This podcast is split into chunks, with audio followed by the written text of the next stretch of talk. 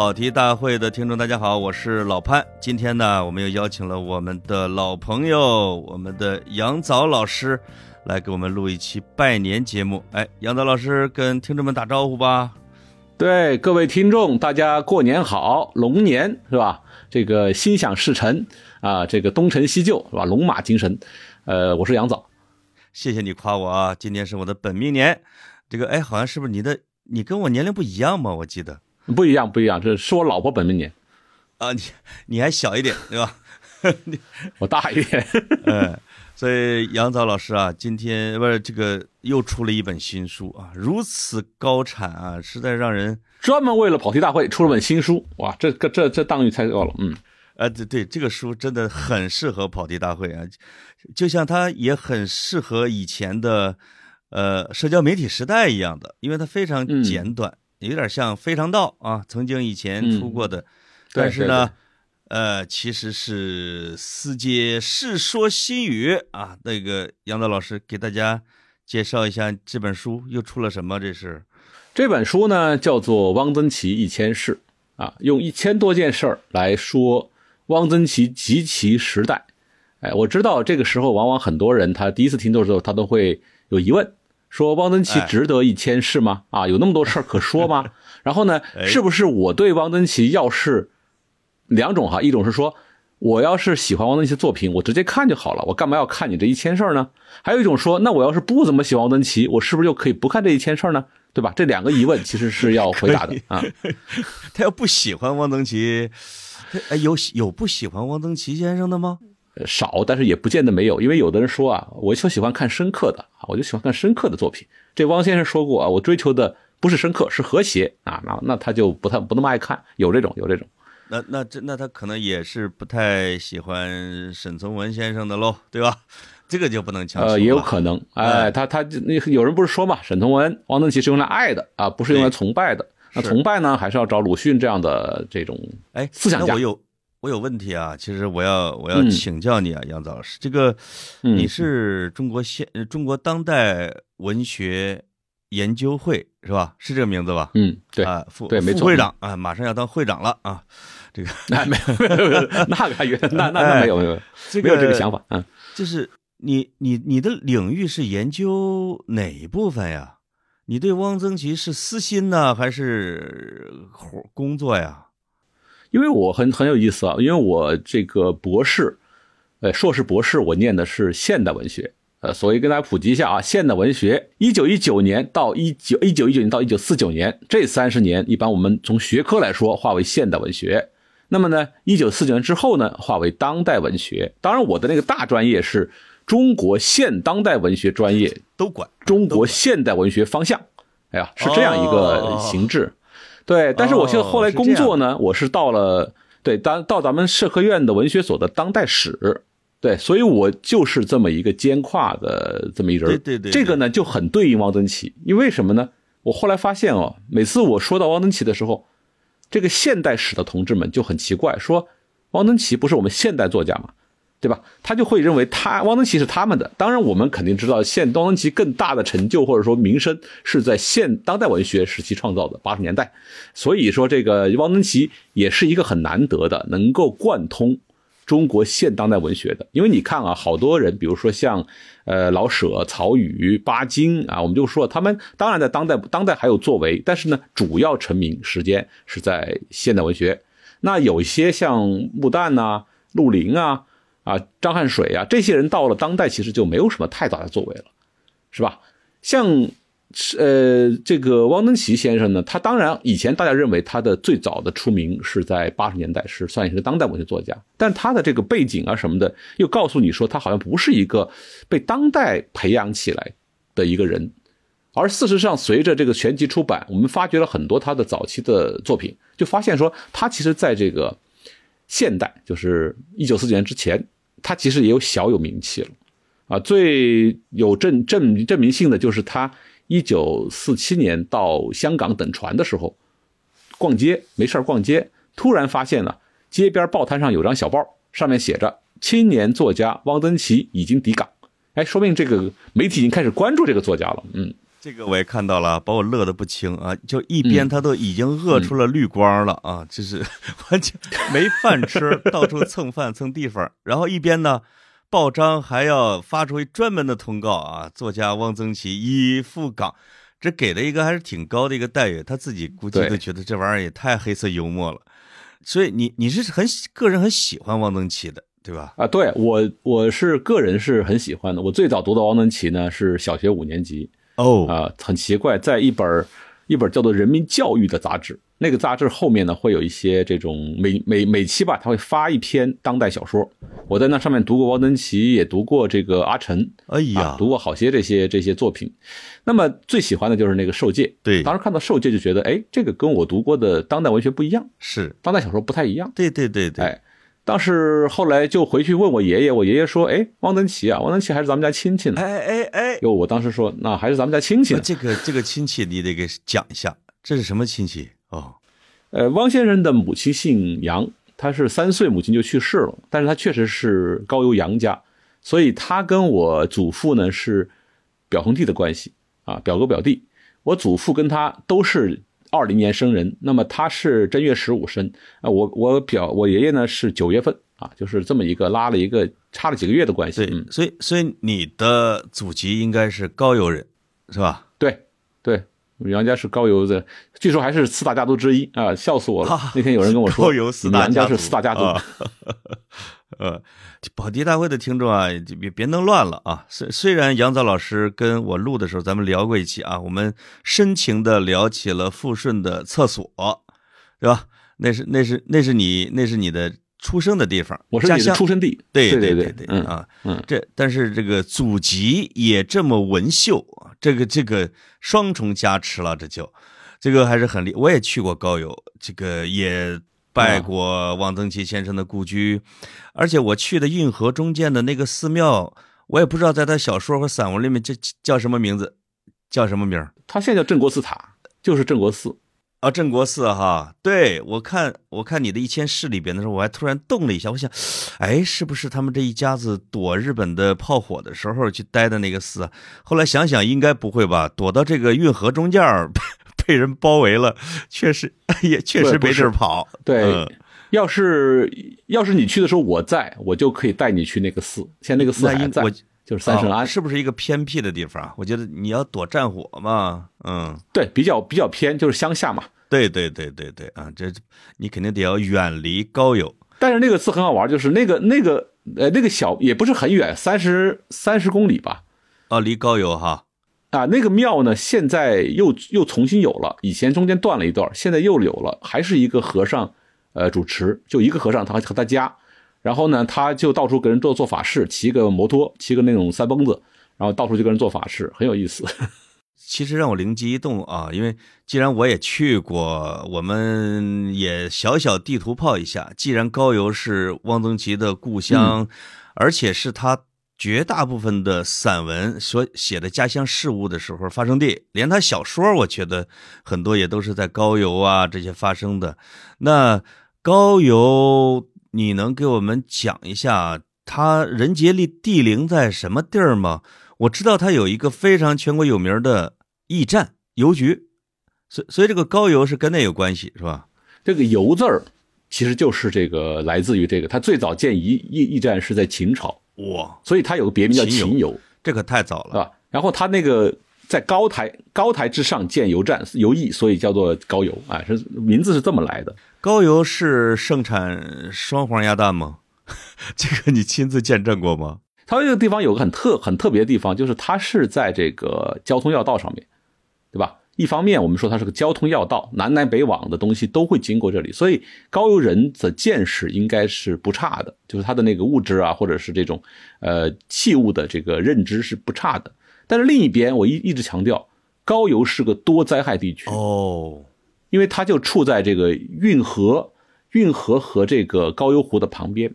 没错，那么高邮湖每年都会发大水，一发大水吧，这个运河就面临着要断流。但是运河一断流，你也知道，这个整个北京就完了，就没有饭吃了。所以呢，为了为了保这个运河，就必须要开堤泄洪。那泄哪里呢？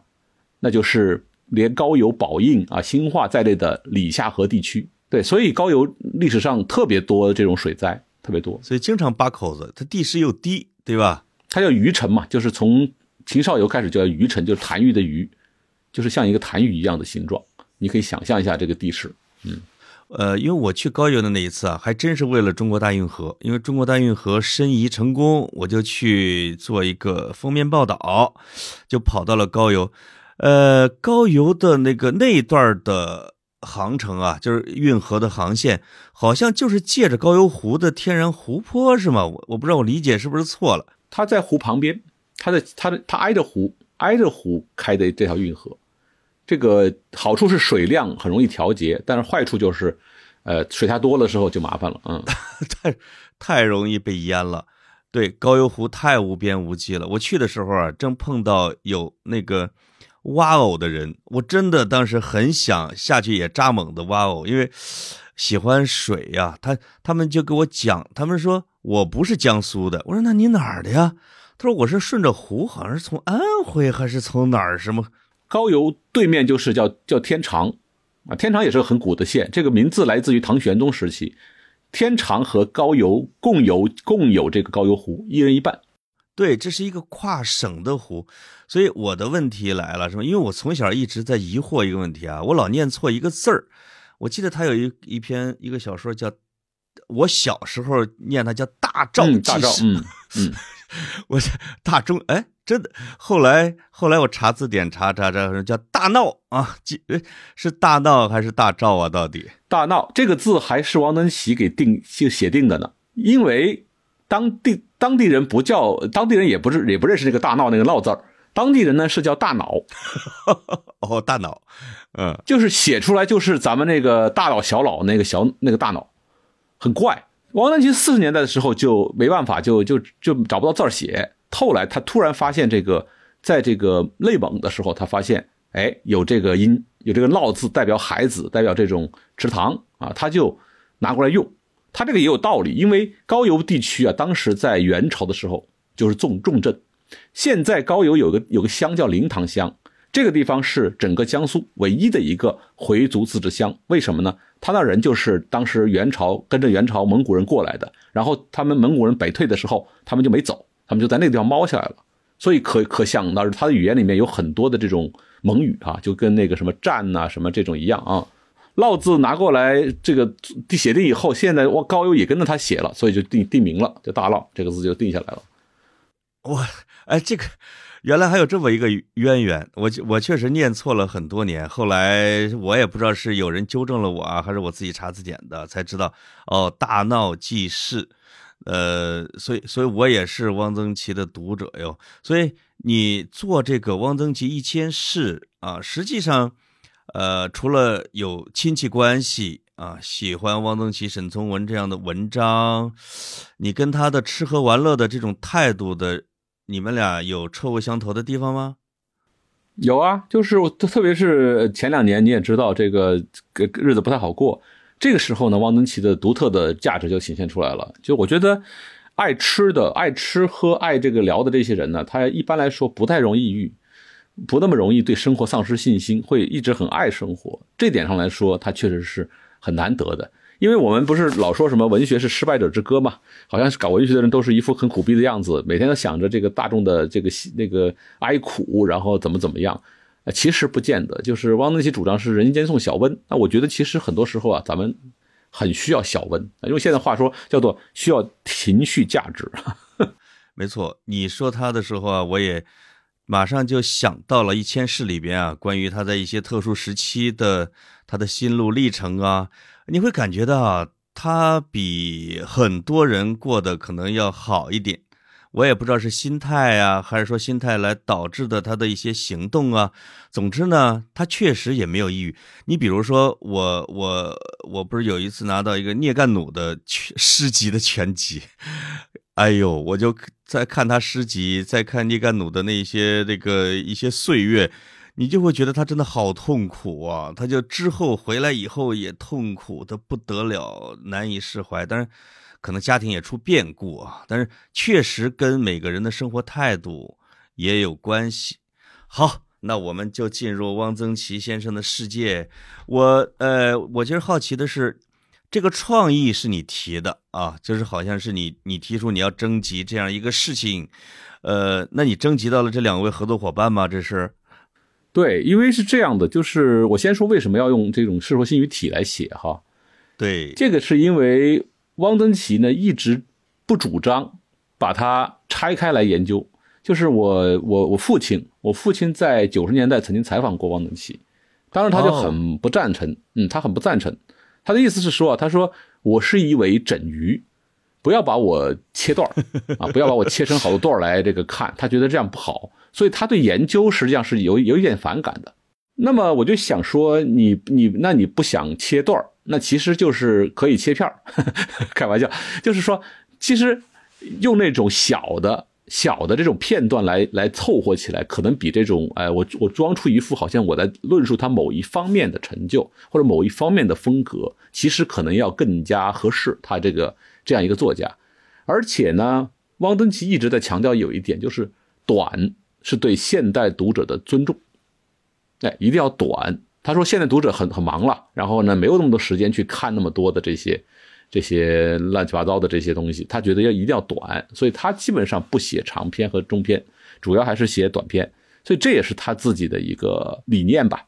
另外，他可能会喜欢《笑林广记》啊，《世说新语》啊 这样的短文啊。第二点就是他他对《世说新语》的评价特别高。因为他是写短篇小说的嘛，我我甚至可以说他算是中国当代文学的短篇小说圣手，就这个这个位置大概相当于比如契诃夫啊，至于俄国文学，莫泊桑至于法国文学差不多。嗯，所以他就说，哎，他就说呀，他说这个呃，他特别喜欢《世说新语》，他说《世说新语》啊是中国古代小说的一个短篇小说的典范啊，寥寥几笔，别具风神，那这个是特别批评特别高的。这个话他说了很多次，在不同的地方他都说到这个问题，所以我想用老头儿的他比较喜欢的一种形式来写他的一生，可能是一个比较合适的。你的，那你这个徐强和李建新这两位老师，是你征集到的，还是说你们仨本来就是有密谋呢？对我最早的时候我是这么想的啊，我是说想着说我这个，呃，我这个这个这个写一千事吧，我有两个，本来我是想通过众筹来写的，就是。一人提供几段，一人提供几段这个问题哈。然后呢，你为什么要找李建新和徐强呢？因为这两个人的这个来历啊，来头不小。呃，他们俩都是参加过汪曾祺全集的，呃，这个主编的，呃，主编过分卷。然后呢，徐强写过汪曾祺年谱，李建新是资深的汪曾祺编辑，而且李建新他，我我因为目睹他编辑过嘛，别集啊、文集啊都看过。他对汪曾祺，因为他是个资深编辑。他对汪曾祺是双标的，为什么？就是别的作者过来，该怎么改怎么改，该怎么规范怎么规范。汪曾祺呢，那是一字都不能改，经常为这事儿跟别的编辑吵架。他是汪曾祺的信徒，对，有点这个意思。我看他编了汪曾祺的书信集啊，汪曾祺集，这绝对是汪迷啊！这我觉得你找两你找两个汪迷来合作，这三个汪迷了，那绝对可以。就他靠谱，他不光是迷，他们俩是靠谱的，我觉得比我靠谱。就是很多事儿吧，可能他们他们说了，呃，会比我更加的靠实，因为他们在这个在这方面下了大量功夫。你像李建新，差不多每隔三天就会去孔夫子网上去搜王曾祺三个字能搜的都都收到。他现在基本上应该把王曾祺当时作品的发表的那个杂志，就是至少是八十年代以后都收齐了。哎，你们仨对汪曾祺的感情啊，就就有点像汪曾祺对沈从文的感情。我在看沈从呃这个汪曾祺一千事的时候，我其实有时候还是挺感动的。我我这里边草灰蛇线啊，经常这个呃一会儿浮出来，一会儿埋下去，其实就是汪曾祺跟沈从文的师徒的情谊和朋友之间的友谊。我有时候真的好很感动。呃，这个是有意埋的吗？还是说这是个自然而然的哦？对，有一埋的，因为我我们当时就有个想法是，既然做一千事哈，其实是想通过汪曾祺去看二十世纪的中国，不光是写汪曾祺，要是光说汪曾祺，刚才回答一个问题说，如果你不喜欢汪曾祺怎么办呢？我觉得不喜欢倒不影响我这本书的价值，因为什么呢？我的用意在后面，我不是要讲一个作家的传记，我是要通过一个很难得的他，他可可以说这么，他。本人一直很边缘，但是呢，他基本上老是站在这个文坛的第一排，他总是能够接触到这大人物，对吧？你看沈从文呐，这个巴金啊，像老舍呀、赵树理呀，啊，这些人都在他的这个，包括后来像像有些棋手啊，对吧？都在他的接触范围内，所以他是一个近身的观察家。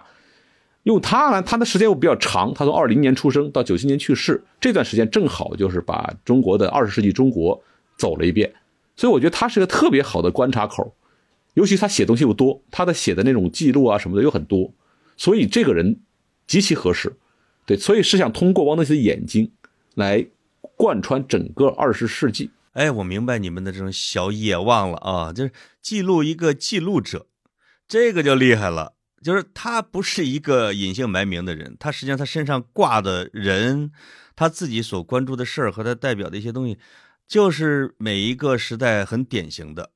那么我我就想问你啊，就是这一千世里边，你们是分代的，我感觉是分代的，大概你能分成他年龄的或者人生的几个段呢？呃，对，就是其实这个分段呢，还主要很多时候是跟地域有关，就是他住的不同的地方嘛。那也跟大家各自的这种这种呃有关联，有点关系。比如说，为什么我是写前面一段，就是这个高邮那部分，然后后来又写到北京这部分，然后呢，联大这部分主要是徐强写啊。当然那个我们交叉嘛，因为要分摊工作，所以呃建新也在中间写。在总的来说，我们大致的一个方向就是我们会会关注不同的。时代，呃，这个风格也很明显，风格明显。虽然我都有统过稿，但是你很看得出来，比如说这个写联大的时候，写联大的时候，哈，徐强特别喜欢关注别的老师，他不光是写王能奇啊，别的老师、别的学者干什么，别的老师干什么，整个联大的学制如何，然后学科如何，他都很关注，对吧？这就是他的一个研究特色。你你没给他一条一条删去啊？我我其实是存着这样的一个脑脑子里存着这样的一个问题的啊，当然非常好。我我我首先说他这些其他的写的群像是非常好的，那是一个丰神俊秀的时代的断面一下给写出来了，而且唤起了我很多的往事，比如说看《无问西东》里边那教授给讲着讲着课，那大雨滴里咣啷打到了屋顶上，哎，这里边。梆梆梆就把原型啊或者相关的事儿就能给说出来，这是我非常喜欢的。但是呢，他好像也完美的体现了你说的那样的一个啊文学雄心，就是通过一个人表现出一个一个的时代的事情啊，整个把把不同时代的人都给卷出来了。嗯，啊，这个也是有点受王登熙影响，因为王登熙有一个理念叫做气氛及人物。就说你写人物啊，不要去写他长得什么样子啊，高矮胖瘦这种相貌美丑，你把这个气氛写出来，那自然这个人物就出来了啊。以前他上课上在那联大上课的时候啊，沈从文先生给他出过一个题目，叫做记一间屋子里的空气。其实你可以体体会到这个意思，对吧？把空气能够写出来，这个自然就在行动。所以说气氛即人物。那我想呢，在我们的这个非虚构的叙事当中，其实气氛也就是人物。你把联大这个气氛写出来了，那汪曾祺成长的环境也就出来了。对对对对对，啊，就是他为什么会成为一个类似于那个叫呃落魄书生的形象，或者他为什么老是不及格之类的，很多事情你给他解释是好像是不完美的，但是呢。如果每个人都在忙什么？谁在泡茶馆？谁在背古诗？谁在睡大觉？哎，汪曾祺为什么不喜欢体育？是吧？或者说他体育为什么不行？哇，这通过别人的一映照，这些都出来了。我觉得这种写法还是很高级的。那就你个人来说啊，就是汪曾祺先生的这些段儿里边，你比较喜欢他人生的哪些阶段呢？呃，我比较喜欢就是高邮和昆明，因为高邮是他确实写的最多的，呃，一个地方，呃，昆明是他写的第二多的。但是呢，昆明我们那天还讨论过一个问题，就是哪个地方对于汪曾祺最重要？我觉得无疑是昆明，因为如果他啊，因为后来有一个我们很很讨厌的说法，说汪曾祺是什么最后一个士大夫。对吧？或者说最后一文人，大家看到的是他那一层面，比如琴棋书画呀这个东西。但是你可以想一想哈，如果他要是足迹不出高邮或者不出江苏，那么他就是这么一个文人，因为他小时候跟着祖父学八股文啊，祖父说你要在前清可以考个秀才，就到这个程度。那么他看着父亲画画啊，学会了画画啊等等，他的审美啊这东西其实从这个那个时候就已经培养成功了。那他到昆昆明的时候考两个学校，一个是考联大，要是考不上呢，他就会考国立艺专，就会去成为一个工艺美术师，就画画去了。所以这些是。哎，高邮就给他的啊，当然画画也是很受老师的这个青睐，这些都是高邮给他的。但是他到昆明以后，他习得了什么东西呢？首先是他接受了非常完整的、完整的现代中国大学的最高层的文学教育，但不否认吧？北大、清华、南开合成的联大啊，南开不谈它，因为南开没有那个文学院，北大、清华两个文学院合成了呃联大的文这个中文系。那么在这个里面，他能接受的这种现代意识。呃，文现代文学的这种理念是非常可以说是最好的一部分，所以这个其实是后来对他的影响巨大。然后从城市上来说，一个江苏才子，啊，颠沛流离几千里到了云南，那么这个云南的，因为我们知道云南是个魔幻地方，真的，云南这个地方待一待人就会变得不一样，对吧？现在大家都知道这个道理。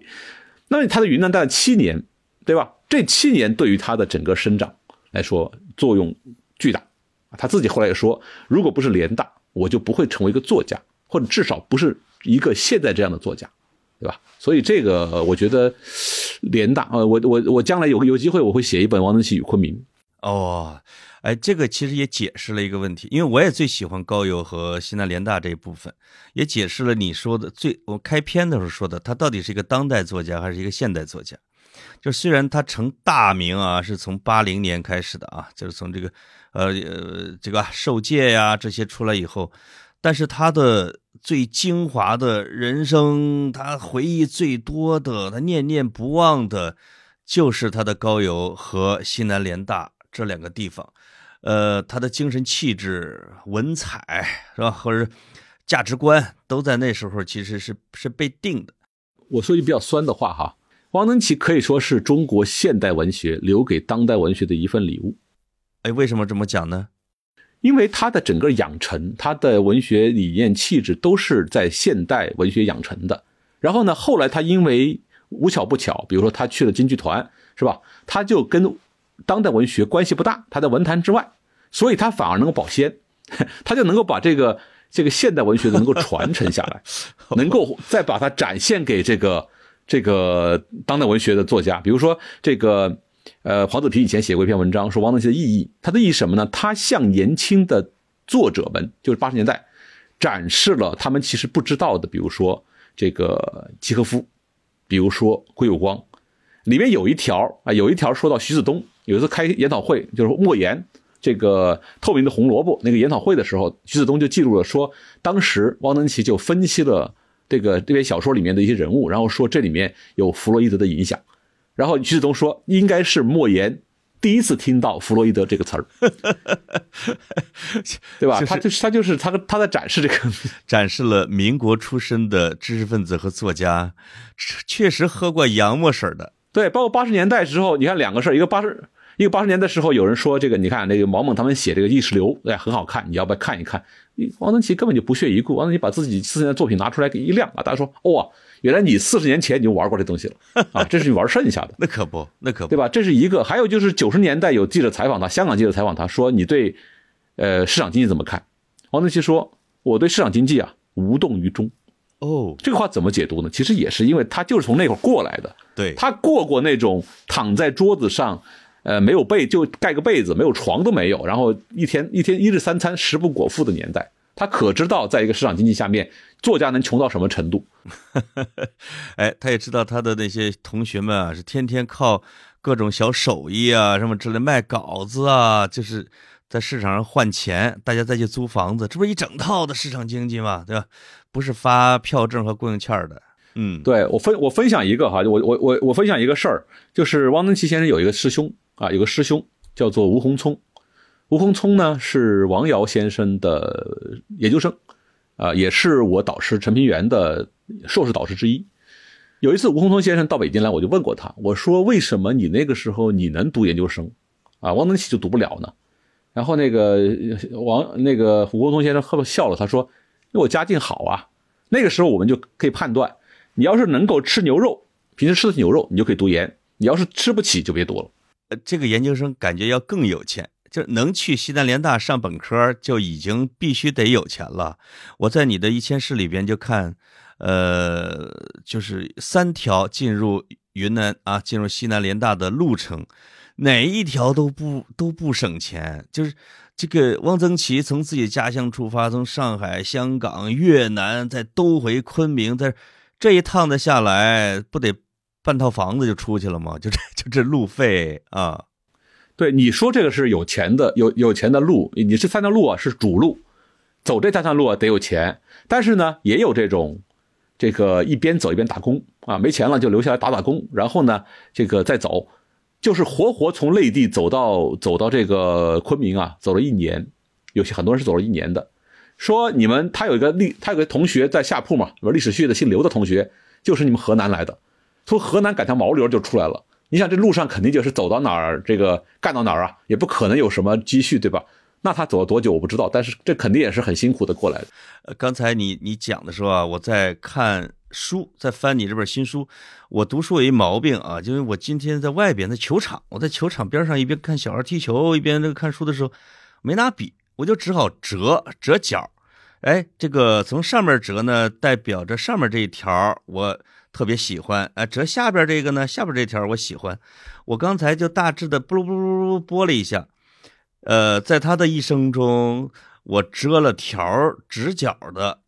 西南联大部分占了百分之五十，这确实是非常，呃，感兴趣啊。咱也不是说徐翔老师写的好啊，建国以后的部分有很多言浅意深的读法，我也是很喜欢的。但是呢，你会那会就那种气象万千的感觉，让你神往不已。所以我我们聊到三十来分钟的时候，我有一个小小小游戏啊，杨导老师。咱俩呀，挑自己喜欢的，一人挑三条，你来一条，我来一条，哎，就像念《世说新语》一样的。我们先给大家一人来三条的，让大家感受一下啊，《汪曾祺一千事》这本书的这种神采，对吧？刘文典呢，就是有些人是老是记住啊，他被老蒋给踢了一脚啊，叫奔了，哎，是他踢了老蒋一脚，不对，我说反了，他踢老蒋一脚，差点给抓起来。这个狂人刘文典。当然呢，也非常有才华。这个书里边让我记得老是乐喷的是吴宓，真是他的死忠粉从早到晚啊跟着他听他的课。那而且呢，刘文典每次在讲的时候讲讲讲的特别好啊。这个，呃，我开始读了。外文系教授吴宓对中文系教授刘文典的学问见解十分佩服，两人志趣相投，交谊深厚。吴宓常到刘文典课堂上旁听，传说刘文典每讲到得意处，便张望后排问：“与僧兄以为如何？”吴宓必起立回答：“高见甚是，高见甚是。” 就是，而且这这里边好像不止啊刘文典一个人啊，其他人就是西南联大的教授们，同时不少也是狂生啊，也是对，还有。刘文典还有一句啊，还有一句是：一九四三年上半年，刘文典开设袁宜山、吴梅村两门选修课。他在课堂上自负地说：“这两位诗人的诗，尤其是吴梅村的诗，老实说，比我高不了几分。”这个有一个事儿，因为太多人知道了，我们就没写。大而且也没有特别靠实。就是刘文典说：“我跑警报是因为我死了，呃，就没有人讲庄子了。”那这个沈从文跑警报为什么，对吧？意思他他死了无足惜，这个这个很多人知，很多人都知道这个故事。嗯，另外也没有特别好的记载。这个我我是念那个汪曾祺的初恋，就说他呀，他初恋的时候对象是当时他在那个南京中学，就是江阴这个地方的南京中学，就是这个京是呃草字头一个青那个京，哎读中学读高中，然后他恋上了他同班同学夏素芬。有一天早上，同学们一进教室，看见一黑板的情诗，旧体诗。同学们呢，面对这种表白，可能有点愣。然后大家看了一阵儿，汪曾祺自己把黑板擦了。后来有一位另外一位女同学叫张子，她后来回忆啊，说当时汪曾祺成绩不好，人也不帅，性格也不活跃，而且是苏北人，所以江阴本地同学有点瞧不上他。哇哦！但是呢，还是有才华。我当时解读就是说，这个意思是光有才华有啥用啊，对吧？你还是这个，是吧？还是这个没办法让大家瞧得起你啊，对吧？对，补充了一句啊，还是有才华，不无遗憾的说，对吧？不无可惜了，有还是有才华的。因为汪曾祺走出高邮以后，其实大部分时候都是比比较边缘的，没错，他都不是特别那个能够拔风头的人物，对吧？他的不管是他的呃家世啊、经济状况啊什么的，他都不是那么的，呃，他唯一能够以示的就是他的才华，但是才华呀，很多时候他不是一个呃硬通货。比如他在联大的时候，还有一段我就不再顺便讲一下。他有一次走在路上，看着前面两个女生聊天一个女生说：“汪曾祺是谁呀？你认识吗？”另一个女生说：“哎呀，汪曾祺呀，就是那个他写的诗别人读不懂，他自己也读不懂的那个人，对 吧？你可以可想而知，这个这个才华有啥用，对吧？啊，你来，没错。而且好像啊，汪曾祺的这样的一种站站位，有时候也是他的一个自觉的一个选择。我这有一条，你看。说，汪曾祺有一次替一家小报向闻一多约稿，闻一多觉得汪曾祺精神状态很颓废，把汪曾祺痛斥了一顿。汪曾祺毫不示弱，直率地对闻一多参与政治活动啊表示不以为然。回宿舍后，汪曾祺给闻一多写了一封短信，说今天。文先生对他俯冲了一通啊，这个像日军轰炸一样。闻一多就回信说：“你也对我高射了一通，今天晚上你不要出去，我来看你。”呃，汪曾祺后来说，文先生是很喜欢我的。他实际上，汪曾祺是站位有一点，呃，不那么积极，是吧？有一种自觉的选择，不不冒头的这样的，好像一种一种本性在这里边。你你选这条好，因为因为什么呢？因为我去年带着他们走过一下汪曾祺在联大的这个就昆明的足迹啊，呃，当时我就特别介绍了一下闻一多先生，从闻一多先生走到汪曾祺居住的这个明墙巷五号，这个路是很近的，就只要穿过文林街就到了。所以你可以想象一下，他说晚上不要出去，我来看你是什么意思？这个我小时候就很喜欢，就是汪曾祺啊，到了北京以后一下找不到工作，然后呢，沈从文介绍他去了中国历史博物馆。当时就在这个故宫，然后他就住在午门宿舍，据说以前是锦衣卫直宿的地方。到了晚上啊，天安门、关端门左右的夜门都关死了，故宫怕失火，不敢不敢装不装电灯，所以王登奇去旧货摊上买了一盏白瓷罩子的古式煤油灯，晚上在宿舍灯下看书，有时候啊也走出房门，站在午门前的石头坪墙上仰看满天星斗，觉得。全世界都是凉的，就我这里一点是热的。我不光西南联大啊，我为了证明我后边也也读得很认真。呃，我的北京的这这这两条合并一条，这俩这俩隔着二十页。一九五九年三月到四月，第二届全国人民代表大会召开，刘当选为主席，毛不再担任此职务。还嘛，我得读的我心虚啊，在农科所的传达会上。汪曾祺语出惊人，毛主席是不是犯了错误哟？四座为之失色。然后这四九五条到了，到了五九零条的时候，一九六六年以后，汪曾祺跟以前的朋友们来往少了，一度在三 T 桌玻璃板下压一张纸条，上写“谨言语，慎出行，减交友”。哎。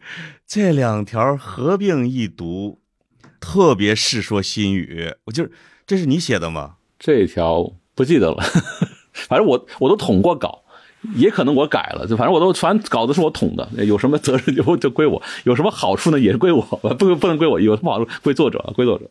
哎，这个确实是有一种中国笔记小说和中国的。呃，是古史的写法里边的一种特别好的一种东西。这我觉得这个，我本来是想夸，就是《汪曾祺一千事》里边是只叙述不评论，但是叙述不代表着不评论啊，就不 叙述叙述里边还是很有讲究的啊。我也两条两条一起说，呃，文革之后吧，就他被挂起来了，说他跟四人帮有有联系，所以他就挂在那儿啊，有两年时间没事可干，那么会写一些随笔。女儿汪潮看他随笔，觉得跟时代背离，远不如杨朔、刘白羽的散文，很不客气地批判汪曾祺，说你这种文章只有三个人看：朱伯伯、李伯伯和汪朗。朱伯伯呢是朱德熙，李伯伯是李荣，都是汪曾祺联大时候的好友，当时都在北，呃，一个在北大，一个在四合院。那么刘汪朗就他儿子嘛，就三个人看。然后汪曾祺很委屈，就向朱德熙告状，说我女儿说我的文章只有三个人看。朱德熙说那有什么呀，三个人看也很好嘛。汪曾祺还是很委屈，他就说他女儿说他是天下第一眼高手低之人。然后这段时间呢，他很郁闷。汪曾祺这个他的另一面就出来了，他经常喝酒。酒后常发脾气骂人，说自己冤枉，说清查人员不懂政策，还手握菜刀大声嚷嚷说我要断指明志，以后再也不写东西了。哎，这可能他是最人生的最低谷。哎，那我那我是不是得这个腐败一下？我我忘了是在哪一条，我忘了折了还是怎么的？你你既然说到了他的性格的另外一面，我就想到了他跟黄永玉。他当然他有一篇非常著名的文章啊，是赞美黄永玉的。黄永玉到。晚年还时常的跟别人讲起来的呀，对吧？说最懂他的人汪曾祺，对，最懂他的。但是后来他因为写《沙家浜》又上了天安门，状态一下就改变了。黄黄永玉就记了一件事，说黄永玉的孩子说：“我汪伯伯是写《沙家浜》的，对吧？比如说我要看，我是可以拿到票的啊。但是呢，他的孩子是未能如愿，也没法向别人炫耀自己跟汪伯伯的关系。”黄永玉好像非常委婉的说：“这个时候是可以帮一下孩子的。”哎呦，就没了。呃，我我我不知道我说的是不是原文啊？这真的非常之委婉。我觉得黄永玉是一个直肠子的人，但是他对他感情极深嘛。对对，汪曾祺，他可能在委婉的表达牢骚。那么你们这几位记录者也在委婉的表达出自己的一种呃评判。这个这条你有印象吗？我有印象，我这个很深，因为我黄宇先去世以后，老有人问我说他们俩关系怎么回事怎么回事其实这个东西就是说来话长，但简单的说，你刚才说的已经点出来了。汪曾祺呢，他其实是比较胆小的，没错，对吧？之前黄永玉曾经他当右派的时候，人打电话去外调的时候，黄永玉说他就是我的朋友，怎么着吧？我觉得这个黄永玉先生是做得出来的。但是汪曾祺相对而言呢，他是比较胆小的，所以我说他要是不敢给王黄永玉的孩子找找票，这种事儿有可能，完全有可能。虽然，呃，目前是只有黄永玉的一面之词，但是我觉得这个事儿逻辑上说是对的，就是他可能不太敢去过多的，呃，触碰这个问题，甚至包括沈从文先生在信里面也有一些，呃，开玩笑的微词吧，说那有一天突然来了一个胖军官。啊，背这个挎包，仔细一看，原来是曾琦。你看这个话说的，那个胖军官，胖军官就是因为在样样板团吃那个吃好好伙食吃胖了呗，穿个军装，对吧？样板装，嗯，中中国文人的笔吓死人呐！我太这太入这太入骨了，这个啊，这个一下就让我想到了他们的出生地。汪曾祺先生是高邮的啊，我不是说你们高邮人怎么着啊，但是呢，这个江浙人也也是挺挺好的。那么沈从文和呃黄永玉是凤凰的，是湘西的啊，是是苗寨深处的一个地方，天生带有一种野性在里边。因为我看黄永玉在汪曾祺被批开被开批评会当天，还要打电话说我要请你吃饭。那我这里边我就想问一下，其实沈从文先生也过了特殊的岁月，也被迫停笔，但是我怎么感觉沈从文先生在文质彬彬的外表下面，其实是有一种野劲儿在这里边呢？是不是跟汪曾祺先生有点不太一样？哎，你这个你这个还挺准确的，就从根子里来说，沈从文比汪曾祺要更硬。沈从文在这个四九年，就是曾经他不是想过自杀嘛？在那段时间的一封信里面，曾经曾经批评过汪曾祺，说这个啊，他不是一个人呐，他是说曾祺、黄训等人就跟女人一样，没法商量事儿。天哪！哎，这个是我我我是在书里边看漏了吗？我忘了。没有没有，书里面没写，就是就书里面我没我我没有引引进去。对对对，你书里边写了沈从文骂他啊，因为汪曾祺说我想自杀啊，沈从文说意思。对对对，骂他对你有一怕什么？怕什么？嗯嗯，我是，所以我有这种感觉。但我其实当然了是想重新回到汪曾祺和沈从文先生的友谊、交往、感情这里边去。这个当然他们的他俩的友谊是贯穿一生没变的吗？呃，对，其实这是真是一生没有变。这个首先是在联大的时候吧，王登奇、沈从文一直跟王登奇说两句话：受益终身。一句话是贴到人物写，贴到人物写，你不要把自己的那个意见强加于人物。因为王登奇有的时候还是会犯这个毛病，年轻嘛，就是那个沈从文说：“你这个不是小说啊，你这是两个聪明脑壳打架啊，就大家都是都是这个哲理评出哲这个京剧评出的那种是吧？”他说不对。另外一句话就是说，这个不千万不要冷嘲。因为那个时候，沈从文哎，汪曾祺受这个萨特的影响，就是存在主义，比较虚无，比较比较这种，呃，我们说比较，就是就是比较虚无主义吧。他对于各种事儿就觉得已经没有任何希望了。其实沈沈从文是以是委婉的提醒他要有热情，是吧？或者你对人物，或者你对人生，你因为你不要虚无嘛。你要沈从文其实。他对他的人物，对他的小说的人物倾注的东西啊，是有时候我感觉汪曾祺对他的人物有一点佛性，而沈从文对他的人物真的是那种田野之中的。我真的喜欢我写的这所有的人，就那种感觉是能读出来的。沈从文有的时候确实是跟他的人物是站在一起的，但是汪曾祺呢，因为他出身关系，他还是会有一些。多多少少会有些距离，比如说他写小人物的时候，他还是更像是一个民间知识分子的观察视角来看问题，所以他确实是有有一点不一样，哎。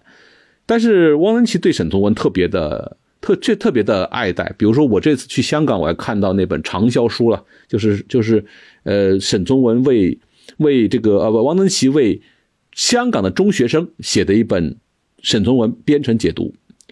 就选了一些文章，然后呢，他他还解读，解读非常的巧妙，都是我们很多人想不到的。比如说，他说这个这个读编程啊，你不要把它看成是一本一篇小说，你把它二十一节，你看成二十一个乐章，它是一部这种很很漂亮的一个奏鸣曲或者交响乐啊，用这个方式去读会很好。而且沈从汪曾祺说沈从文很多时候都说自己，什么一个抒情的人道主义者啊这种话，其实都得说他自己。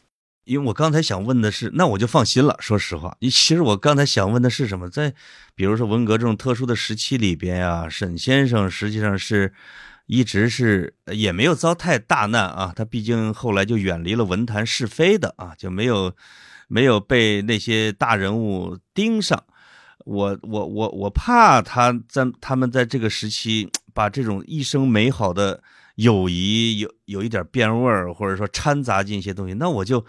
真的很感动啊！就是你说他们一生始终，对沈从文在信里面一直在为这个汪曾祺这个辩护，或者鸣鸣不平，就说他这个沙家浜啊，你看看这个哪里是他给自己儿子写信说，你看看陈汪叔叔这个这个这个戏哪里是说几年培训就可以写得出来的？他那么大的才能，放在老舍笔手下那么多年没有没有出来。啊，他那么多人都已经都已经上上位了，就他还沉沉毅在下面，沈从文一直在为王曾祺抱不平。沈从文这个人呢，这个这个心地之善啊，完全无法，我我我是觉得只有仰慕的份儿。那我们就追回他们的友谊的开始哈，就是汪曾祺当然是看了沈从文的小说，好像报西南联大也是为了靠近一点沈从文去，是吗？啊，这个是一个传说，但我我们后来考察认为它并不太确实，因为他准备去昆明的时候啊，沈从文还没有进联大，沈从文进联大比汪曾祺只早了两个月，所以你说他考联大是为了沈从文，这个说不过去。但是他去昆明确实是奔着，呃，他其实后来说他是奔着北大去的，因为听说北大的这个校风。呃，比较吊儿郎当，呃，不那么死板，对吧？他那时候是不知道清华啊，不知道清华是是是如何如何的这个严谨，严谨的一个地方，所以这个他是被那么着北大去的。所以后来汪曾祺参加校友会，他都是跟着都是跟着北大，就联大校友会不是分三部分嘛？对对，清北大、清华、南开嘛，他说跟着跟着北大活动啊，他更喜欢北大。清华也不认他啊，这太吊儿郎当了。这个，那他跟沈从文的友谊是实际上就开始了。这个，我这里边我看到，我我这哦，我标了一段，真的，一个是我就觉得沈从文对汪曾祺的这种手把手、师傅带徒弟一样来培养的方式，真的让我羡慕的直流口水。当然，汪曾祺也回报的也很好。这里边有一条来讲他们俩的啊，说因为他每次去沈从文的宿舍都要挑几本书看一星期，说这个我在西南联大几年所得的一点学问，大部分是从沈先生的书里取来的。说沈从文在某一本书的后面写道：“某月某日，见一大胖女人从桥上过，心中十分难过。”这句话汪曾祺记了一辈子，但一直不知道是什么意思，也没问过沈从文。哎，这个我如果问你的话，心中十分难过是什么意思呢？我们后来也研究过很多次这个这个话啊，就是到底什么意思啊？这你们还你们还真是闲的，这话也研究哈？嗯，研究啊，因为想想什么意思嘛。因为汪曾祺有个好处就是他他不懂的话，他就写出来不懂。他绝对不会强作解人，说我非要知道他是什么东西。但是我们我们是俗人呢，我们就要弄清楚到底为什么沈从文会这么说。大概的结论还是说这是一个审美趋向的问题。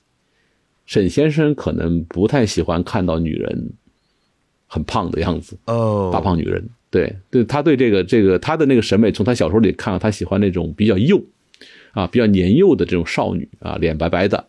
啊，这种这种少女啊，像像编程里面的翠翠啊，是吧？潇潇啊，三三呐，这样一些人，哎，所以大胖女人可能她有点像像贾宝玉一样，说觉得这个这种人就是鱼眼睛，会不会这样哈？我我不能肯定，我就是这么这么一猜。哦，那我的我现在想想，我刚才想的出发点的跟你是一致的，因为。我我看到时的时候，我在也在想这事儿，我在想是沈从文看到这个大胖女人很丑或者什么之类的，他想到了他在当年的时候是像翠翠一样的一个姑娘，然后经过了大概生活之后，她就变成了这个样子，就会感觉到美的东西终究可能会变的啊，会变，于是他心中十分难过。我是不是有点想多了？我觉得你那个可能是简单直接的啊，他他确实觉得不符合他的审美，但是他会把这句话写到书上也很有意思。一般人看过就过了，但是为什么会把这把话写到书上呢？哎，那这个他们俩的这种师徒关系，你你有一有一个什么样的评价吗？是不是有点像孔子跟他的门徒啊，或者说你跟你的老师啊这种？有什么区别，或者是有什么类似吗？我曾经写过一段话，然后呃，还挺多人认同的。我就说这个中国现代呃文学史上吧，三段师徒关系，也留下三篇很好的文章。呃，一个是萧红和鲁迅留下那篇叫做《回忆鲁迅先生》，是吧？一个是丰子恺和李叔同啊，留下了一篇《记鲁叔同李叔同先生》。然后呢，到了八八年。汪曾祺写出来叫做《星斗奇文·赤子奇人》这篇小说，这篇悼文的时候，鼎足而三，就是学生怀念老师啊。大概这这这二十世纪最好的就这三篇了。嗯，天哪，哦，这这互为知音啊，互为知音，真的真的是一段佳话哦。如果有人像沈从文先生这样辅导你，不知道有没有这样的机缘呢？现在还会存在这样的吗？但可能跟沈从文没上过大学也有关系，当徒弟很很难。对他，他这个这种他们没有什么机制方面的这种这种交情，肯定有关系。然后他曾经夸过沈从文嘛，那里面写到，他就有一次去有一年去沈从文家里过年，他说从来没有见过这么这么完美的一家人，大家都很有趣味，也不爱钱，然后什么什么，就是就讲了一下，特别好。嗯，其实我最后我自己还是有个人的问题想问你的啊，因为。对西南联大有很多的文学作品，我们都知道有路桥的《未央歌》，这是台湾的吧？这是讲西南联大的。另外呢，有宗璞是吧？写他那个叫什么呢？他叫他那个书名叫啥来着？对，就是什么南渡是吧？这个《野葫芦影》，他他他总名字叫《野葫芦影》。对对对对，东藏东藏记，对，就那套书，嗯，三本，没错。所以很多的文学作品在写这个。所以我想，你呃前以前一直都有这样的一一些官司和公案啊，我就是想问，《围城》里边的那些赵新梅呀，叫什么？还有什么李梅婷是吧？叫什么？李梅婷对，他们哎，按照索引的说法，他们真的会对应西南联大的哪些教授吗？呃，你这个问题可能要废掉了，因为《围城》写的不是西南联大，他写的是南田师范。哎，对他写的是当时对，是他父亲钱基博执教的南田师范，他去南田师范侍奉父亲，那个时候的所见所闻写的，那个还真不是涉及到联大，嗯，是吗？那为什么有人后来就真的野葫芦引一下子引到那边去啊？然后其中有人还说了。是吧？这个这位大哲学家，从不就给他爸爸老辩污啊？包括杨绛也出来愤怒的反驳啊！你们说的都不对。有有一些有一些这个事儿，因为钱钟书也在联大待过嘛，也当过老师。有是不是有人就对号入座了啊？呃，有啊，有，反正也说不好。但他这个他这个索引基本上还是跟联大关系不大，所以得罪了一圈人，因为太多人都觉得说自己。对对对，多了去了。这个宗璞给自己的父亲写啊，因为他父亲哎，叫叫叫叫他父亲叫什么名字？我把人给忘了。冯友兰啊，冯友兰先生啊，他给冯友兰也辩污吗？或者冯友兰表也在西南联大待过，对吧？嗯，对他他的事儿不是都建国以后的事吗？我我不太了解这些知识分子啊。不，你你想问的辩污是辩的什么？他是是确实辩的是建国以后的事儿。嗯。对，那个说他失节嘛，这个这个当然，嗯，因为我没看他的书，所以我没看他在西南联大中有什么表现，应该也没啥啊，应该也没啥。呃，我顺便讲一下呗，冯友兰在联大的时候是西南联大文学院院长，总管这个各种各种系，就是中文系啊、外文系都在他的麾下。然后呢，他也是出面呃为联大跟教育部吵架的一个一个一个主要的主持人。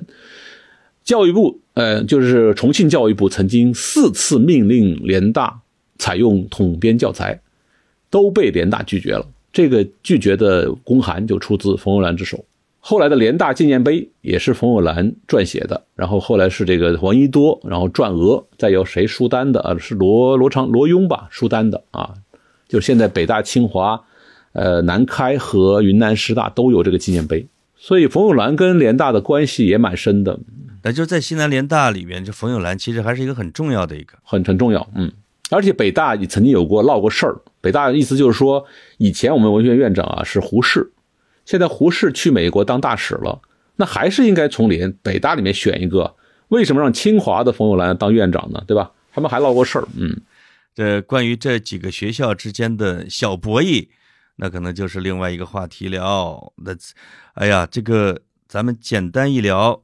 一个小时多，那么我觉得以后有机会吧，我们可以通过，比如说聊冯友兰做饭、吃饭、谈美食啊 之类的，我们可以在是吧？我们还可以把这些书给拽出来。我要跟我们跑题的听众们介绍一下啊，杨早老师不仅写汪曾祺啊，还写《合肥四姐妹》啊，这个是一个大畅销书，包括民国了。野史记说史记啊，翻译翻译不是写，嗯，哎，合肥四姐妹是翻译的，是吧？翻译对对对，对对对对对，咱们前边聊啊，我们深情的聊起富春的厕所，其实也是叫说成记，哎，是叫说成记吗？哎，说不那个陈史记，陈史记啊，陈史记，你的这些名字啊都是三字经的，给我给我整的啊，这个成史记说史记，对，绕的啊，绕的绕的。呃，希望我们跑题的听众啊，如果对杨导老师讲的那一段历史和那些人物啊，都玉树临风的那些人物感兴趣的话啊，你先买《汪曾祺一千事》，你再去呃刮慢抄一下，把杨早这以前出的书都给兜了出来啊，好好的给看一看。我们希望杨早在。接着啊，以后有机会我们一块儿再聊一些其他的民国或者现当代文坛上的人物啊。谢谢杨早老师啊。对于你这个书，你还有什么赞誉吗？最后啊，我其实是真的很希望大家能够拿这本书啊，这个随便翻，随便翻起一页看几个故事，然后就搁下来，然后再随便看拿起来这个看一看故事，就是一种正确打开方式。都不说你这个好像有多么喜欢汪曾祺，但是你只要对那个时代感兴趣，你对那各种人物感兴趣，我就觉得都值得一读啊！不是说自卖自夸，但这个书里面的含量是比较足的。这个含量当然不是说我的功劳，而是说，比如说，呃，徐强七下高邮，三下云南去做做采访，然后做这个做这年谱，然后李建新花那么功夫，反正我们。在里面砸的功夫不少，而且拖了大概十多年吧，都在里混在里面。所以大家，呃，而且李建新的说法就是这个书可能不见得是一个终结，它可能会是一个开放式的。比如以后我们有新的材料，我们可能会替换啊、增补，然后再跟大家分享，我这不挺好吗？是吧？这样的话，这个东西就会变得很有意思。嗯，就希望大家阅读吧，也多也多批评，如果正确，因为现在已经有好几位。包括撰主都提出他们的这个批评了，就说写的不对。比如说有位谢志新老师，他说：“他说这个你写的里面啊，我跟汪先生写信那个时候是对的，但是我那个时候已经不在河南大学读硕士了，我到北大读博士了啊。这个东西在再版的时候就得呃再印的时候就得改做改过来，好多这种还是这种小问题，对。这说明这个书它是有反响的啊，对吧？或者说通过间接的记忆来摘抄的这个小小抄。”那撰主出来来纠正，这是一个好事。嗯，对。另外，我最后我要推荐一下我的读的方法，因为这本书呢，大概是还是要按照他的人生的顺序来讲的啊，从他的出生，他这一生的自然的过程，这样读起来是是最流畅的嘛，对吧？他的成长。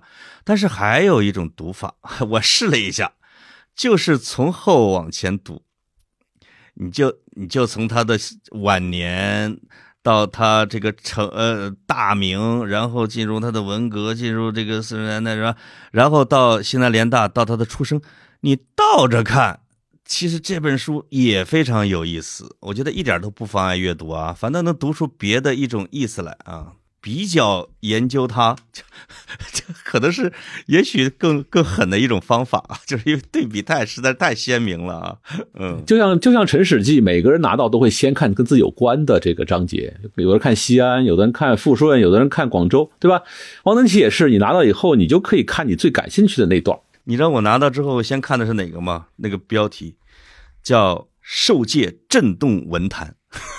啊，对，这是咱们都经历过的时代啊！对对对，因为这是我看的他第一篇，而且惊为天人的，就像我读阿城的《棋王》一样的，哇，震的就是被电麻了的那种感觉，哇塞，不得了啊！好，谢谢杨早老师，那我们今天就聊到这儿吧。哎，谢谢采夫啊，再祝大家过年好，然后咱们龙年继续努力，好吧，一起努力。我们这一节会在大家的过年期间给它放出来啊，因为汪先生是一位美食大师啊，你们要是对他感兴趣，也去找一找他写吃饭的书过来，那真的是太好了。彩夫，你注意一下时间，正好三月五号是汪先生生日，你看看有没有可能靠那边，还是怎么着？嗯，正月十五也是他生日，哎，你看看阴历阳历哪个靠得上？一期聊汪先生一期是不是有点可惜呢？你有没有？有没有想法？我们的呃，我们在三月四、三月四、三月五呃五号是周二，我们在三月五六号那两天那之前，我们再给他搞一期嘛啊？我们可以过年先预热这个，然后那个时候就专门聊王登奇是吧？这一生啊之类的，嗯，对，我们可以聊聊王登奇的一生中的遗憾和悲凉。哇哇哇！题目牛 牛，行，咱就这么说妥了啊。好好的，谢谢杨导，好嘞，拜拜。哎，嗯，好，好好，再见啊，拜拜，嗯。